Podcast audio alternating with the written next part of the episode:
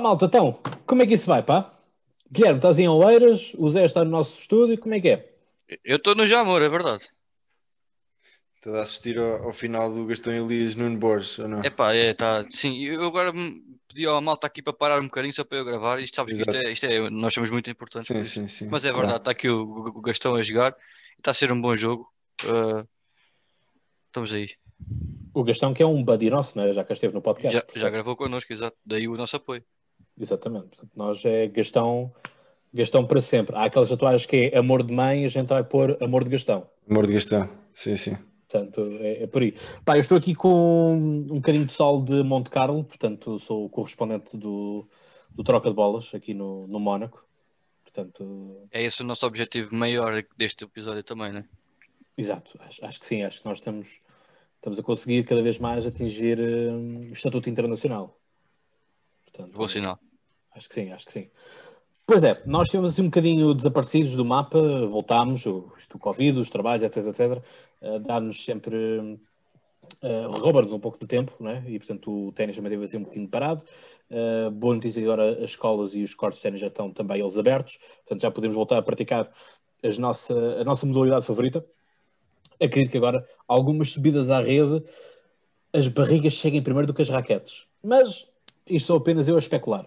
Um, e portanto, Cada um aqui- fala da sua experiência, Cláudio, não, não há mal nenhum. Eu, não, não, eu estou on pack. Sim, sim. Tá, tá, tá, olha aqui, até se notam os ossos, olha para isto. Tô- tô- eu, por acaso emagreci durante a, durante a quarentena. Um, ora bem, nós vamos hoje então uh, falar assim, sobre o, o Masters 1000 de, de Monte Carlo uh, e vamos fazer aquele nosso habitual jogo em que um, escolhemos um do top 8, outro cabeça de série e depois o wildcard. O wildcard é aquele que tem uma regra especial, no sentido de que nenhum de nós pode ter o mesmo wildcard, ou seja, podemos repetir os outros uh, tenistas, mas o wildcard tem que ser diferente.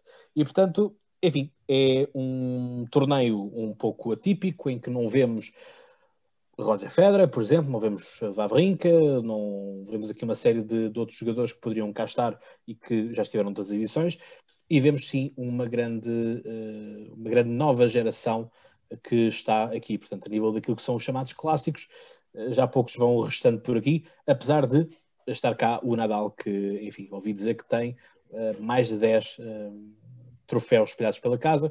Enfim, nós compramos quadros, compramos bibelôs, molduras, o que é que seja. Esta malta olha, fica aqui o Wimbledon, aqui fica o prato de, de, do Roland Garros, etc, etc. Portanto, é assim. Há quem tenha boas vidas, por assim dizer. Guilherme, queres começar tu? Sim, vamos nisso. Então, a começar pelos, pela escolha entre os oito primeiros cabeças de série que, pelo seu estatuto do ranking, têm o bye na primeira ronda, ou seja, estão isentos de jogar o primeiro jogo. E pá, vai ser difícil, visto que, como tu disseste há bocado, havia um senhor que tinha mais de 10 títulos, neste caso são 11 títulos de Monte Carlo, e tem que ser Rafael Nadal, né? o espanhol, o rei da terra batida. É verdade que vai ser uma incógnita como é que ele vem, mas tem que se apostar nele. Muito bem. Zé? Eu vou também para, para o Rafa Nadal, aqui o rei da terra batida, como o Guilherme disse e com muita razão.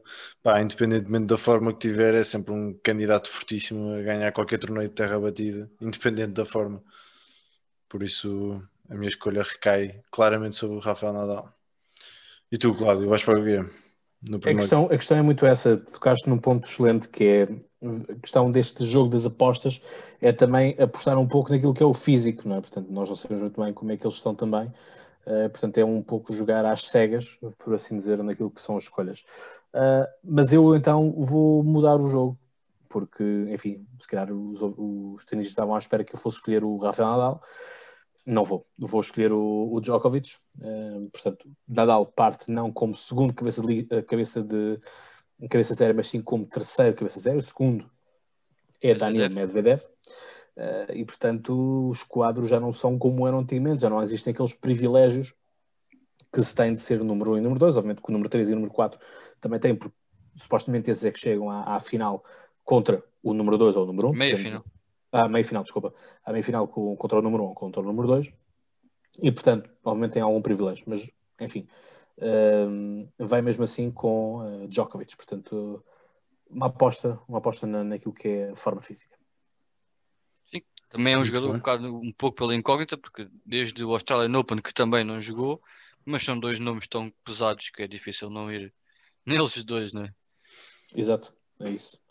É que Daniel Medvedev, se fosse piso, piso rápido, se calhar até fazia a cena de, de ir ao, ao Medvedev, porque aí dá, dá garantias, não é?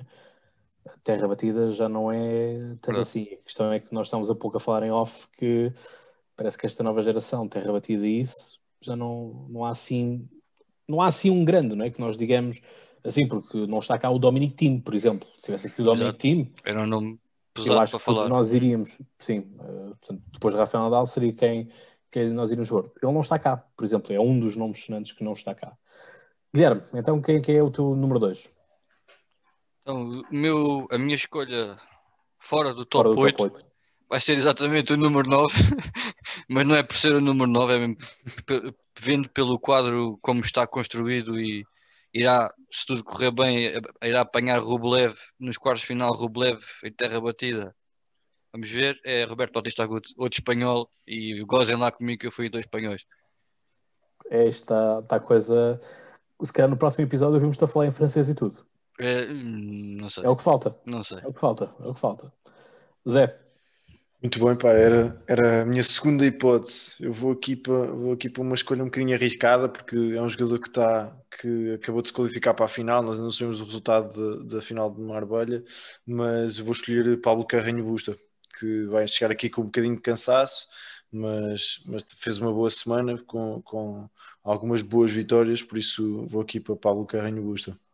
Se tudo correr bem, irá apanhar nos quartos de final Diego Schwartzman, né? Se- Exatamente. Uhum, Argentino. Muito interessante. Muito bem. Ora, eu vou furar também aqui um bocadinho as contas.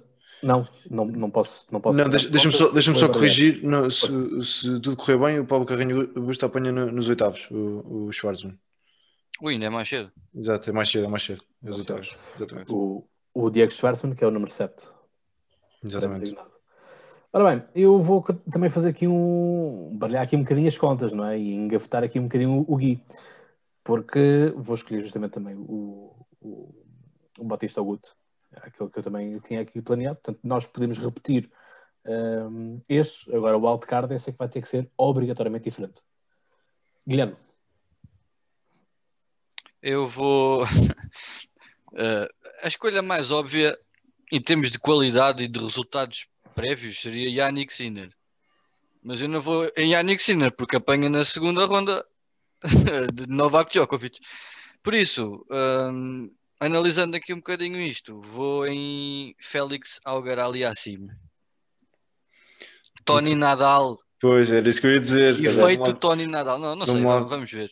Uh, ainda é cedo. se- Eles começaram a trabalhar há pouco tempo. Tem um Garin que é muito perigoso também logo na primeira ronda.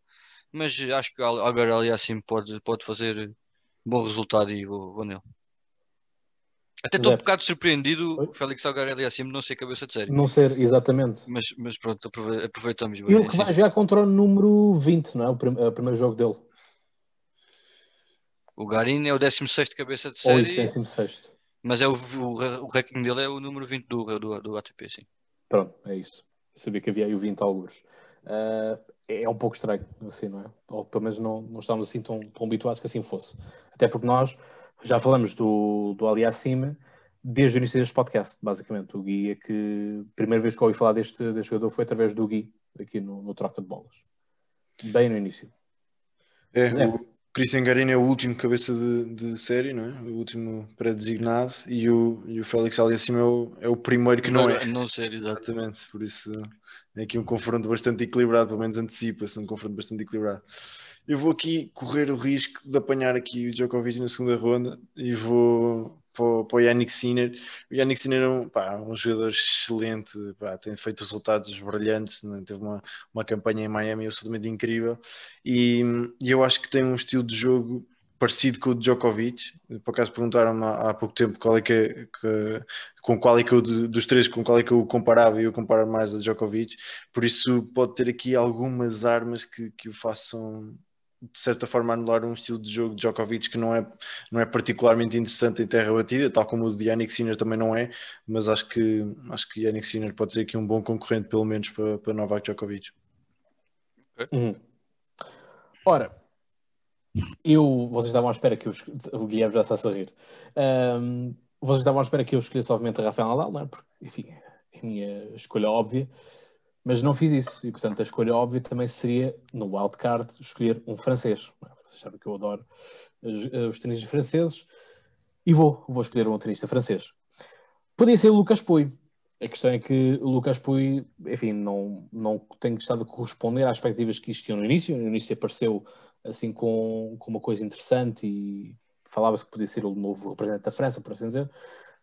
Não, tem, não tem correspondido isso. Teve também uma série de, de lesões que, que tiraram durante algum tempo do- dos cortes. Enfim, nós temos as minhas narrativas. E portanto vou para Hugo Humbert. Muito bem. Interessante. Portanto, acho, acho que tem um, acho que tem um quadro simpático. Johnny Millman. Olha, me- quanto muito apanhas-me, pode ser logo na segunda ronda um duelo entre os Exatamente. nossos dois wildcards, passarem os dois. Sim. Vamos ver. Uhum. Muito Pode ser um- interessante, muito interessante. Na segunda ronda podemos ter um Guilherme Cláudio e ao mesmo tempo um Zé Maria Cláudio, porque também no, no Senior Yay. Djokovic, exatamente. Pode ficar sem os dois logo na segunda ronda. Exatamente, exatamente. Ou não? Não, não, não escondo que também, fui, tam- também fiz isto um pouco para, para quebrar engrenagens. E faz parte do jogo. Claro. Como se costuma dizer, ponto, ponto roubado vale por dois. Vamos ver. E temos Mas- para falar então também de, de João Souza, que Força. neste momento estamos a gravar isto sábado para sair no domingo quando o torneio começa. João Souza eh, ganhou a primeira, a primeira, eh, o primeiro jogo da, da ronda de qualificação. Ainda tem que fazer o segundo. Ele ganhou o primeiro a Tiago Monteiro. Uma boa vitória que por acaso não pensei que fosse tão simples, digamos assim. E tem pela frente um jogador eh, experiente, mas que já há algum tempo não vimos falar dele, que é o Thomas Fabiano, não é? Tomás Fabiano, não sei como é que se diz, é italiano, não sei como é que se diz, mas sim. Pá, é um jogador difícil, mas eu acho que, agora pegando no que estavas a dizer, acho que a grande dificuldade, o, grande obstáculo para, para ultrapassar de, de João Sousa para chegar aqui ao, ao quadro principal era, era Tiago Monteiro. É um jogador muito especial, eh, que é muito especializado em terra batida, um bom jogador de terra batida, e, e João Sousa acaba por ter uma vitória muito, muito boa frente a um cabeça de série do, do quadro de qualifying, não é? E, e por isso estou confiante aqui nu- numa entrada, uma entrada que era absolutamente fulcral para ele para reentrar rapidamente no, no top 100, que ele entretanto saiu, e acho que aqui um- nada melhor do que um Masters 1000 para, para tentar somar aqui alguns pontos importantes. Ele, que- ele teve uma derrota com, com Ian Leonard Struff, que também estou aqui a olhar para o quadro e vejo aqui no quadro de, de Monte Carlo, podia ter ganho perfeitamente esse jogo e está tá claramente num crescendo de forma e pá, ainda bem, ainda bem para o ténis português, ainda bem para João Sousa que, que temos este, este representante novamente a jogar, a tentar aproximar-se do nível que, que já teve. E há pouco estávamos a falar de, se calhar, um, um, um segundo nome em terra batida, sem ser eh, Rafael Nadal. Como já estamos a falar também em off, Diego Schwartzman é um daqueles nomes que, que nos vem sempre à cabeça e não tem, não tem tido uma época fácil eh, este ano, por isso esta época de terra batida vai ser muito importante para ele, para começar a voltar a somar pontos eh, que tem muitos a defender em relação ao ano passado, por isso tem que fazer também aqui um grande torneio e espera-se muito dele. O que acham?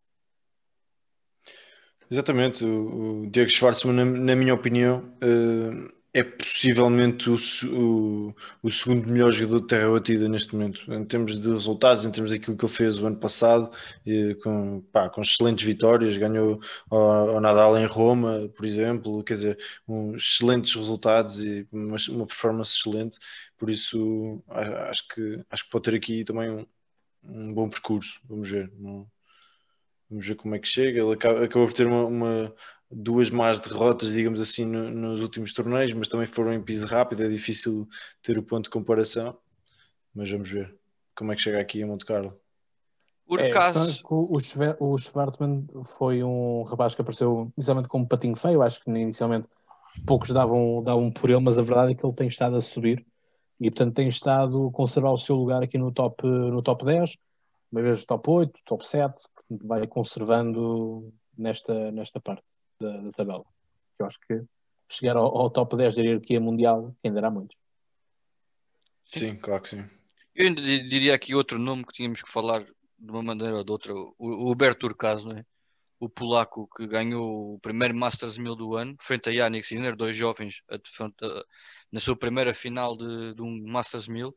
O Urcaso sabemos que em terra batida não é, não é o seu forte, mas tem aqui uma palavra a dizer porque está num estatuto já depois desta vitória do Masters 1000 que vamos ver como é que ele lida com a pressão que não é para todos vai ter um qualifier pela frente, ou seja, vai apanhar um jogador com ritmo na- naqueles cortes, por isso não vai ser nada fácil e vai ser muito interessante ver como é que ele reage.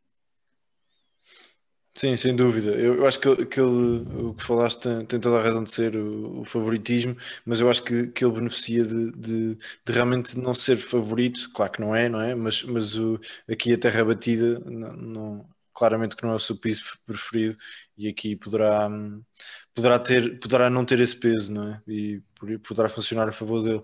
Tu falaste na, na final entre dois jovens, o Yannick Sinner ainda assim é bastante mais jovem do que o Urcax, mas eles são muito amigos, também foi curioso ver isso, eles eram companheiros de pares e por isso essa final e todo, todo esse torneio, especialmente do Sinner, pá, eu, foi, foi absolutamente espetacular de ver e acompanhar. Deixa-me ter aqui então só uma brincadeira. Se aquela de final ter sido em terra batida, o resultado era o mesmo?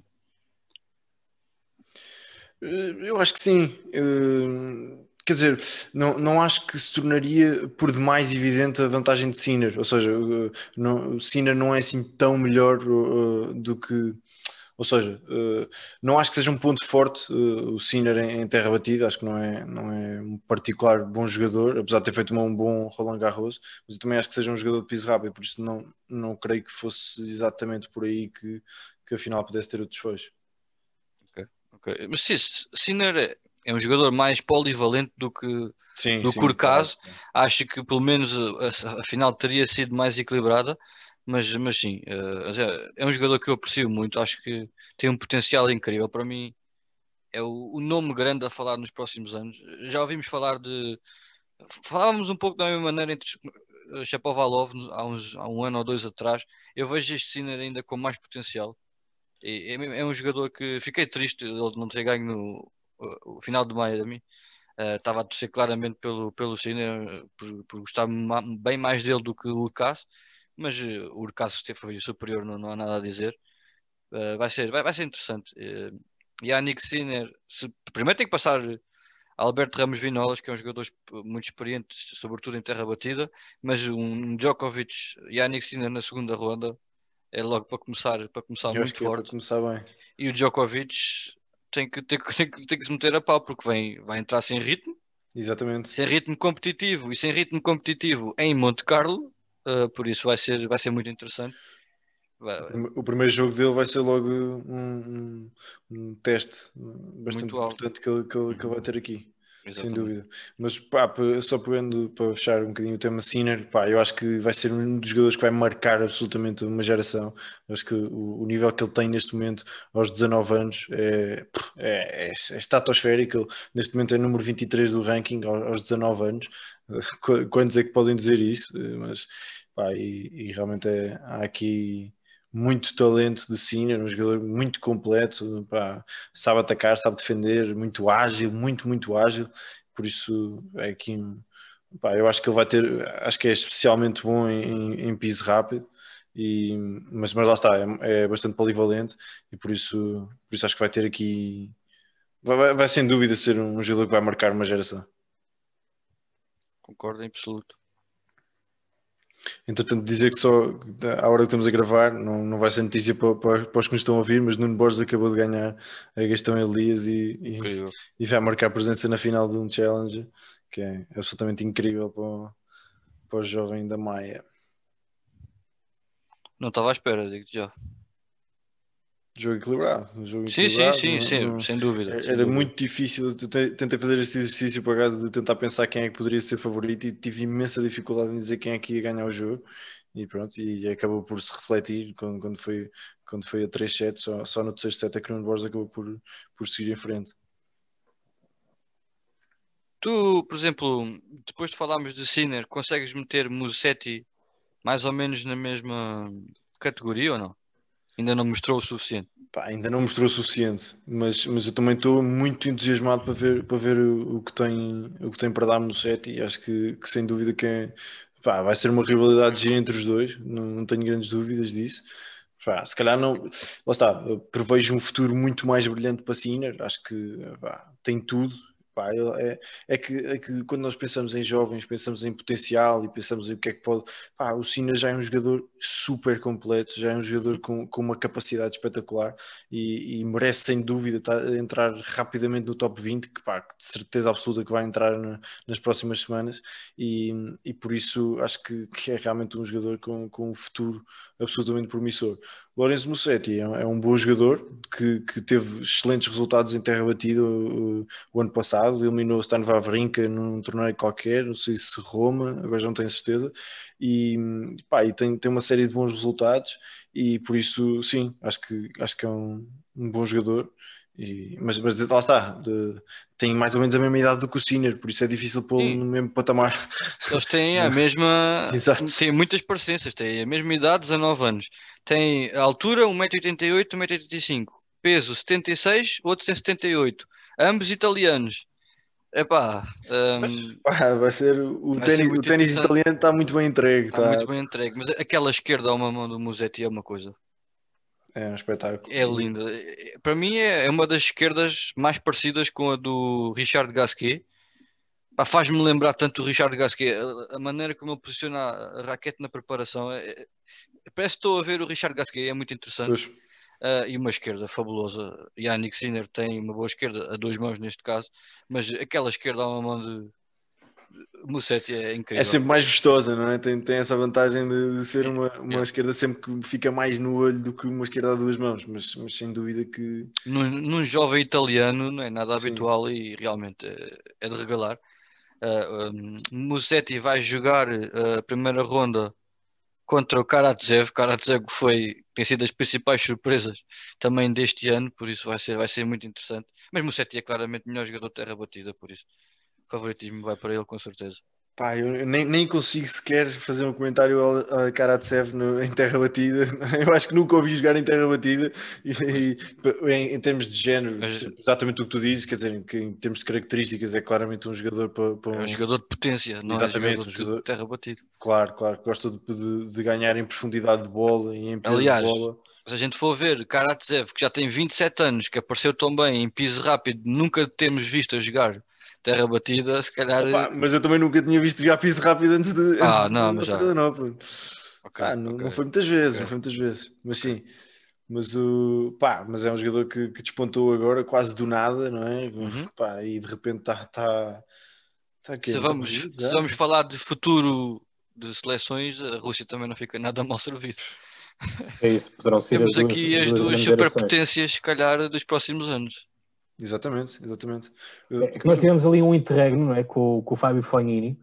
É que o Fábio Fognini pareceu tipo um género de um eucalipto, não é? Existia ele e secava tudo à volta.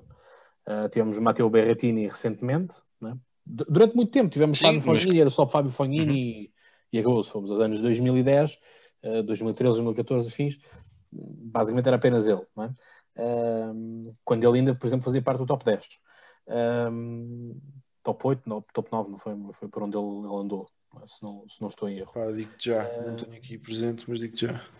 Foi top 9, foi 9. Pois. Uh, portanto, foi, ele andou por, por essa via. Um, portanto, é bom vermos seleções que finalmente conseguem pôr cá para fora algo mais do que apenas um marco, não é? Porque nós temos, uh, podemos falar da Suíça, não é? Dizemos, ok, Roger Federer, não estou a pôr Vavrinka ao mesmo nível de, de Federer, mas Vavrinka acho que representa bem a, Suíça, portanto foi um uhum. uh, campeão do, do US Open, etc, portanto podem ser daqueles jogadores que não, que não ganham, mas que nos fazem vibrar, e eu acho que isso às vezes um, ehm, pode ser muito mais interessante do que alguém que simplesmente ganha torneios, né? no caso de Djokovic. E portanto, acho que, acho que a seleção italiana já fazia falta aparecer-se uma grande referência, como também vai fazendo falta a, França ter assim uma grande referência, né? porque o Monfils também já não vai, já não vai para novo. Uh, Gasquet, acho que já, já deu o que tinha a dar também. E portanto, Tsonga desapareceu do mapa e pronto, por aí vai. O Lucas Pui já, já falei o que tinha a falar dele. Não, é verdade. E, e falando, falando um bocadinho de seleções, uh, podemos, podemos também, quer dizer, não, não queria ir muito por aí, mas uh, aquilo que foi o. o epá, que estupidez, estava a faltar o nome da, da competição das seleções de, na Austrália. A ATP Cup, agora estava a faltar o nome, exatamente. A ATP Cup, que foi um amasso da, da Rússia. O, o Aslan Karatsev estava, estava alinhado para pares, nunca teve de jogar um jogo, porque os russos ganharam todos os o, o Rublev e o, o Medvedev tratavam ganharam, do assunto fácil. Exatamente. Fizeram, fizeram 10 jogos e 10 vitórias, por isso nunca tiveram de levar o jogo para pares, e, e isso também, também demonstra bem aquilo que, que, é, que é a potência da, da, da Rússia e, e, a Rússia Rússia, tal como, tal como, a, tal como a Itália, não há dúvida de estão a fazer as coisas muito bem e, e, e, vamos ver vamos ver rapidamente dividendos dessa, dessa maior aposta e dessa maior pá, das coisas a serem mais bem feitas por parte dessas seleções porque realmente nota-se que nota-se que estão a fazer as coisas bem. E, e, por isso temos aqui nomes para, para dar e vender naquilo que toca à qualidade de, de tenística. E, e lá está, não vale a pena dizer mais nada sobre a Itália, não vale a pena dizer mais nada sobre a Rússia, porque Sinner, Musetti, Rublev e, Medvedev, basta dizer isto para, para percebermos que, que vêm aí duas gerações, e uma delas já, já em, em vigor, não é? Medvedev e Rublev, mas vêm aí duas gerações de, de muito talento e anos de, de muita qualidade por parte da Itália e da Rússia. Sem dúvida. Temos tudo para ter um grande Masters, Masters 1000 de Monte Carlo destacar claramente a juventude que, aqui, aqui no, no quadro. Muitos jogadores jovens, muitos jogadores 20, 23 para baixo, uh, eh, 23 anos e mais novos ainda, incrível. Já há muito tempo que não, não o víamos. A beneficiar também de, de algumas ausências uh, de nomes uh, mais experientes, mas é, é muito interessante ver e vai ser, vai ser interessante. Temos o Miami, tão, um Masters 1000 de Miami, tão dominado pela juventude. Vamos ver se aqui será também tão dominado. Não acredito que seja por cá Djokovic e né? Nadal, mas vai ser, vai ser sem dúvida muito interessante ver o que poderá dar isto. Exato. Portanto, é isso. Ficamos à espera então das primeiras rondas a serem terminadas, para depois fazermos uma análise também. Depois temos também umas votações um, e fazemos os updates também no Instagram das eh, pontuações, portanto, quem são os nossos campeões e, portanto, quantos pontos é que eles nos vão dar. E, enfim, ver quem é que leva o primeiro troféu da época do troca de bolas de 2021. Portanto, é isto, meus senhores. Obrigado por terem estado desse lado. Nós, enfim, vamos fechar agora o corte e finalmente já podemos dizer que fechamos o corte. Uh, bons episódios.